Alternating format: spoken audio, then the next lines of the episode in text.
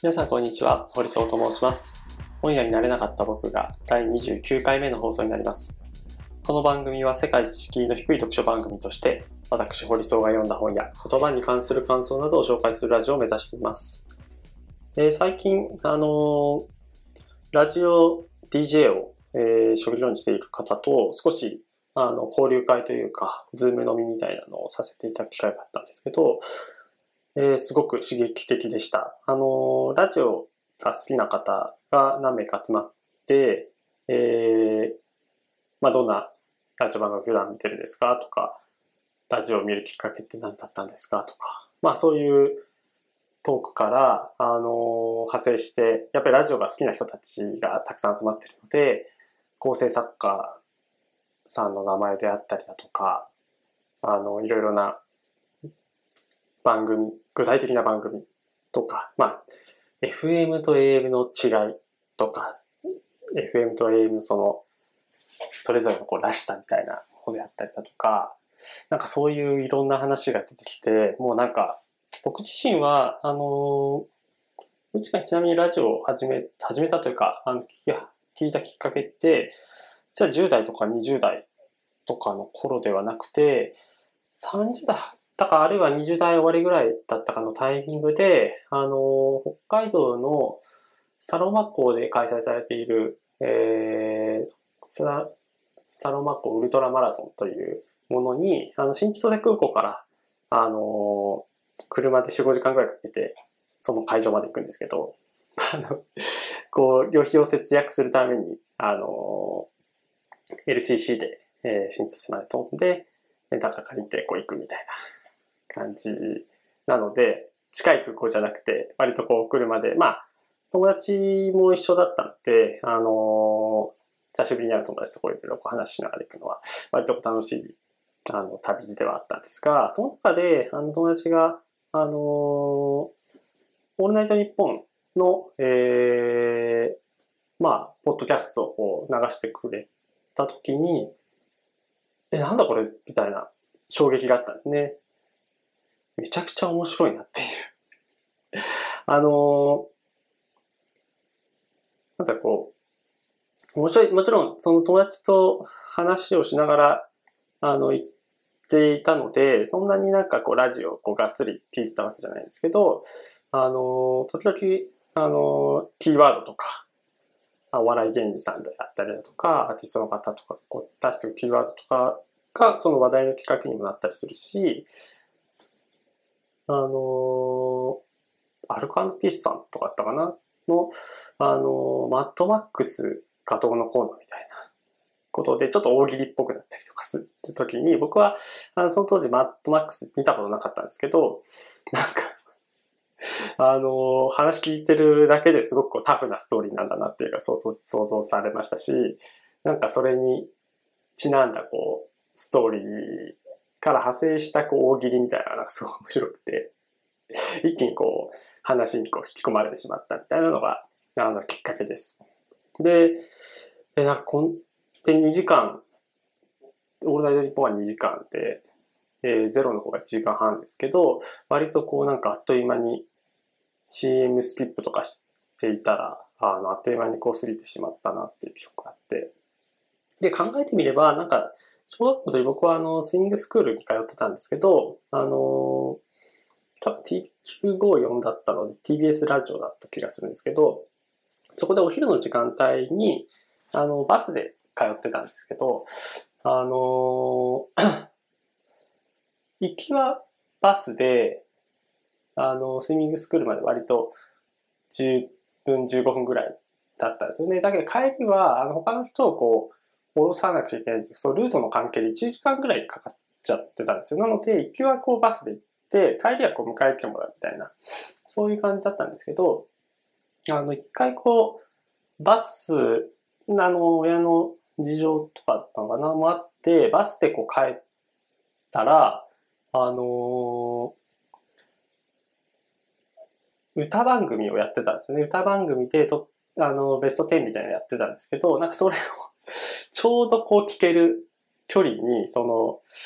ラジ、そのルートからこう帰ってくるときにこう聞けていて、あ、なんかラジオの番組ではこういう風なあの特集というか、やるんだな、みたいなことを知ってから割とこう運転席近いところで、バスの運転手さんと仲良くなって、あの、ベスト10聞きながらこう帰って、もう1時間、なんか、早くこう帰れた方がいいじゃないですか、スニークスが。だけどそのラジオ聞きたいがために、わざわざ、あの、遠目のルートからこう帰っていくみたいな。で、なんか、あの考えてみれば、こう、車窓から見える風景とか、自分がこれまでそんなにこう、行ったことのないルートをこう、通りながらこう帰っていったりしていたのも結構楽しかったし、なんかそういう意味で、結構ラジオはなんかそういう歌をきっかけに、例えば原体験としてはあったなという感じがあります。か、あのー、ほんとザッピングザッピングみたいな感じで、今は、あのー、Spotify のポッドキャストとかに、あのー、ラジオ終わった後にこう、アーカイブされているものがあったりだとか、あとは何よりやっぱラジコですよね。ラジコというのがあるので、一週間、同じ本はやっぱ深夜にあるんですけど、こうそんな直接生で聞けないので、あの後からこう、持って聞くような感じで暮らしてますけど、あの、本当聞き逃す放送もあれば、あの、ちゃんと聞く放送もあったりとか、まあそういう感じでこう、ゆるくゆるくラジオが繋がっていったんですけど、なんか、あの、ラジオ DJ の方とラジオ好きの方の話を聞くと、まだまだこう、ラジオを聞く魅力っていっぱいあるんだなとか、なんかこう、偶然出会うきっかけみたいなところで、まあ最近だとこう、JWAVE が好きだという人がいたので、あの、ちょっと朝からちょっと JWAVE ずっと流してみようかみたいなことをやったりだとかしたら、まあなんか番組名だけで Twitter とか SNS でこう流れてくる番組をきっかけに聞くだけじゃなくて、なんかこう流しっぱにしておくと、あ、こんな番組やってんだっていう。SNS ではこう出会うことなかっただろうなっていう番組もあったりして、すごい面白いなと思いました。で、まあなんかそのラジオパーソナリティのもうプロでやってる方の喋りはうまいっすね、やっぱり。よどみないし、聞きやすい。あの、多分、倍速にしてもきっと聞きやすいんだろうな、みたいな感じがすごくありますね。なので、あの、ポッドキャストも、あの、3月ぐらいから、えー、粛々と続けてますけど、こういろんなこうラジオの魅力。やっぱ音声って、まあ、よく言われてますけど、テレビをずっとあのつけっぱなしにしてると、なんか意識がそっちに流れちゃいますけど、ラジオを流しているっていうのは、そんなに、あの、集中が途切れないというか、別にそっちにこう意識が持ってかれるってことそんなないので、でもなんか頭の中にこう無意識の中でこう情報キャッチするみたいなことはあったりするので、僕なんかすごく視聴習慣として結構面白いんじゃないかなっていう気がします。もちろんなんか、あのー、まあ、エピソードとして受験勉強してた時に、あの、ナイト一本聞いてたみたいなエピソードもあったりして、それは、なんかこう、勉強のこう集中する方法として、まあ音楽聴きながら勉強していいのか、否かみたいなそういう議論もありますけど、そこはなんかわかんないですけど、まあなんかこう、怒られるかもしれないですけど、仕事ぐらいのレベルであれば、なんかこう、うん、めっちゃ集中する仕事の5種類もありますけど、なんとなくこう、心の中にこう、空きみたいなの求められるのが、こういう仕事であれば、あのー、ラジオ聞きながらでも、仕事の支障が出ないレベルであれば、なんかこう、聞いてもいいのかなと思います。まあ音楽流してる会社さんもありますし、ラジオ流してる会社さんもあるといい、そんなこうラジオっていうのは、あの、仕事にこう邪魔しないんじゃないかなっていうのは、個人的にはこう感覚としてある次第でございます。ということで、ちょっと全体のトークが長くなっちゃったんですけど、えー、今日紹介する本は、えー、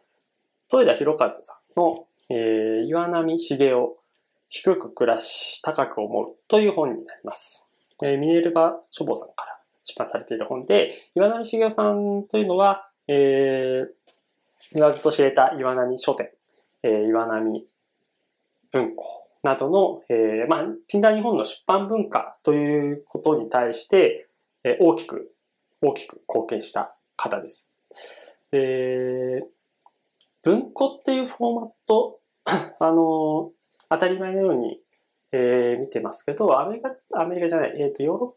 ヨーロッパどこだっけ、ドイツだったっけな、こう、ペンギンブックスっていうものと、日本の岩波文庫っていうのが、その、あれぐらいのこうサイズ感のものを本としてこう出版したということで、まああれって持ちやすいじゃないですか。持ちやすくて、もちろんこう岩波茂雄という人が、あの、文庫本というものを開発しなくても、いつかどこかのタイミングで、こういう小さいサイズの本は、あの、フォーマットとして発売されてたかもしれないんですが、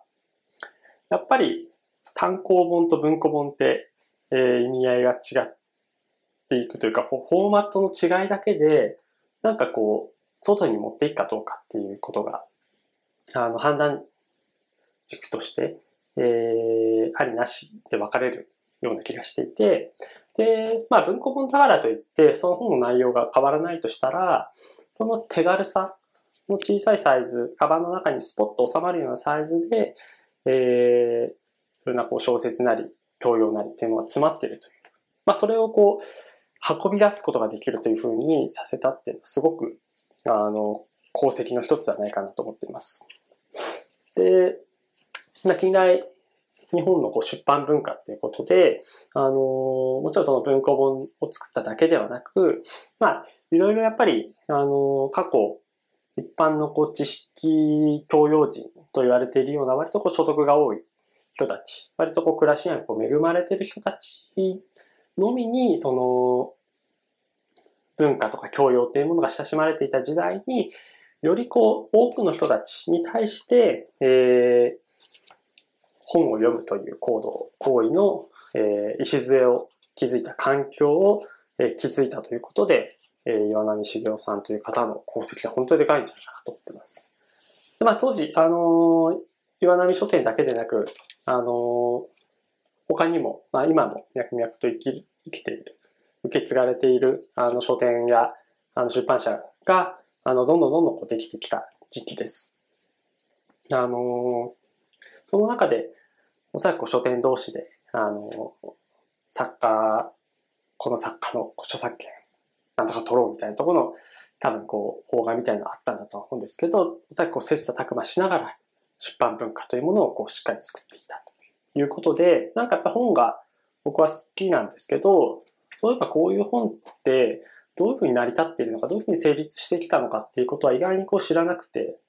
で僕は結構あの歴史上、歴史が知ってるようで知らないことって本当たくさんあるんだなというふうに、あの、最近痛感してるんですけど、特に大正時代から戦争に至る昭和の、うん、まあ昭和全般かな、そのあたりの出来事っていうことに、全然なんか印象に残ってないんだなっていうことに気づきました。なんか僕は結構国語とか物語みたいなのが好きだったので、あの、安土桃山時代とか、まあ、江戸時代、その、江戸幕府が開いたあたりとか、あと幕末のこととか、まあ、司馬遼太郎さんのこう、世界観とかっていうのを、なんか史実というよりは、なんか物語として多分取り入れていたっていうのがすごく大きくて、あのー、またまた話、脱線しちゃいますけど、多分歴史の本、漫画本ってありますよね。なんか20冊ぐらいで。出版社どこか覚えてない？2, 2社ぐらいあるんですけど、そのうちの1社の、えーと、漫画をこう、すごく、あの、子供の時買ってもらって、楽しく読んでたんですけど、それはやっぱストーリーなんですよね。なんかこう、特定の人物に一旦こうフォーカスしていたりだとか、まあ一位の人をこう、映す場面もあったんですけど、なんか流れの中でもちろんこう、大枠から見たら、そういうその大正文化、大正時代も、ストーリーというか、こう、文脈コンテキストがあって、あの、先に先にと進んでいくわけなんですけど、そのあたりでも物語として共感できたところ、共感しやすかったところが、多分、自分の日常と結構離れていた時代である、まあその安土桃山とか、あの、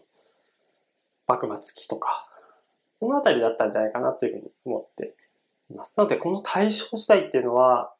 あのー、なんかこう明治維新が起こって、明治政府が開かれて、まあ近代の、えっ、ー、と、日本、えー、憲法、大日本帝国憲法かな？が、